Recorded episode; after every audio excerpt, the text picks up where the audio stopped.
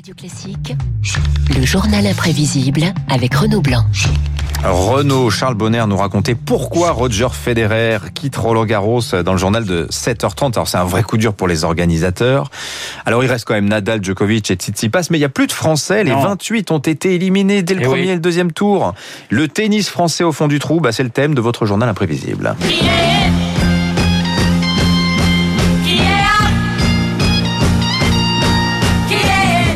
Qui est in, qui est out? In, les Italiens, les Espagnols, les Russes, les Américains et qui est out? Les Français. C'est la Bérésina et c'est du jamais vu, euh, Dimitri, depuis 1968. Alors il y a les Français qui sont totalement abattus en conférence de presse et ceux qui ne se remettent pas vraiment en cause. Écoutez par exemple Kristina Mladenovic, battue au deuxième tour par une Estonienne 6-2, 6-0 tout de même. Explication très vite trouvée. Voilà, si je peux résumer, ça a été un, un jour sans. Je vais vraiment pas rentrer dans les détails parce qu'il n'y a pas grand chose à dire sur le match d'aujourd'hui. Tout simplement un jour sans et malheureusement, je me, je me sentais pas bien aujourd'hui. Il n'y a pas la place pour d'autres commentaires vu le match et ce que ça a donné. euh, Il y a vraiment pas grand chose à dire euh, si ce n'est euh, ce que je vous ai dit là. Voilà, un jour sans pas grand chose à dire. Évidemment, quelquefois, le tirage au sort ne vous gâte pas. Richard Gasquet, après avoir battu son compatriote Hugo Gaston, s'était retrouvé face à Raphaël Nadal, défaite en 3-7, 6-0, 7-5, 6-2. Gasquet qui a joué contre un extraterrestre. Il y a aucun joueur qui joue comme ça, quoi. Dans l'histoire, j'ai jamais vu un truc pareil, quoi, avec un coup droit aussi fort, aussi puissant. Voilà, c'est un truc qui est totalement euh, atypique.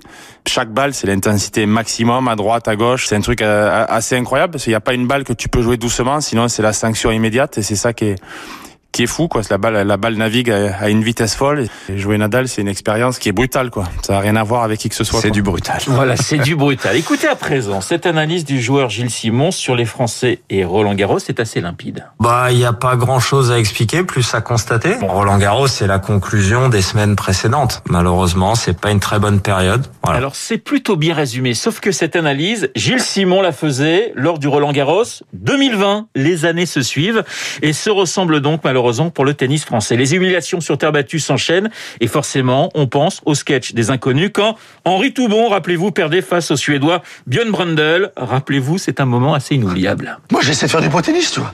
Bon, c'est sûr qu'au premier set, bon, 6-0, ça a été un petit peu dur. Ça m'a permis d'étudier un petit peu le, le jeu de Björn euh, Brandel.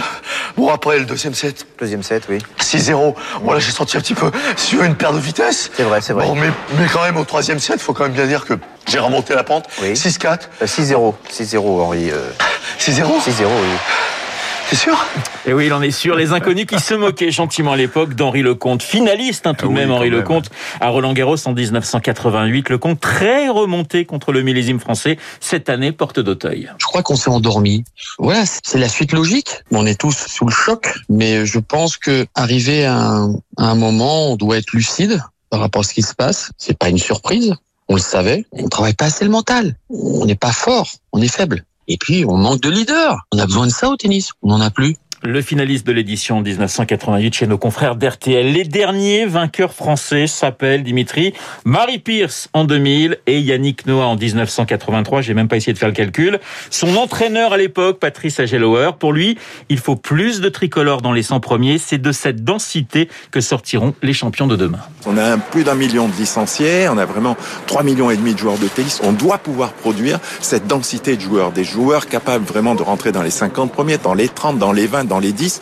Et de ce petit monde-là doit sortir demain ou un numéro 1 ou un vainqueur d'un grand chelem ou de plusieurs grands chelems. Il est au service, je suis au supplice, sur ce grand cours de tennis. L'arbitre tout là-haut note le scénario, vivement qu'on en finisse. Le voilà qui frappe, la balle s'échappe de sa raquette en acier. La partie de tennis de Michel Legrand qui va comme un gant au tennis français. Vous l'aurez compris, on risque d'attendre encore un peu pour voir des joueurs made in France succéder à Pierce ou à Noah. Noah qui lui aussi, dans sa carrière, avec cette carrière en Dancy, a inspiré les humoristes dans les années 80 et 90. Rappelez-vous cette parodie du champion français signé Éric Blanc. J'ai fait un tournoi exhibition la semaine dernière, je vous raconte pas ce qui m'est arrivé, c'est incroyable. J'ai gagné un match, putain. Et en plus, le manager du tournoi, il m'a fait Yannick, fais gaffe, euh, j'ai vu ton adversaire à l'entraînement, euh, il lâche des coups fantastiques, t'as intérêt à te défoncer. Pas de problème. La preuve, c'est que j'ai vu trois mecs en face de moi, je me suis dit, putain, ils sont quand même pas venus à trois pour me battre. D'habitude, un seul suffit. Le problème, c'est qu'il a fallu sortir la raquette de la housse. Je me suis fait une tendinite, putain. Allez, Dimitri, il y a un joueur encore en liste Cruel. qui parle parfaitement français, c'est le russe Daniil Medvedev. Il vit à Monaco et s'entraîne dans le sud de la France. On se console comme on peut. Ah, écoutez, c'est vrai. Vivement l'année prochaine, en tout cas. hein. Bah écoutez, on va voir. Mais 28 Français engagés, pas un seul après le deuxième tour. C'est vrai que ça fait mal. hein.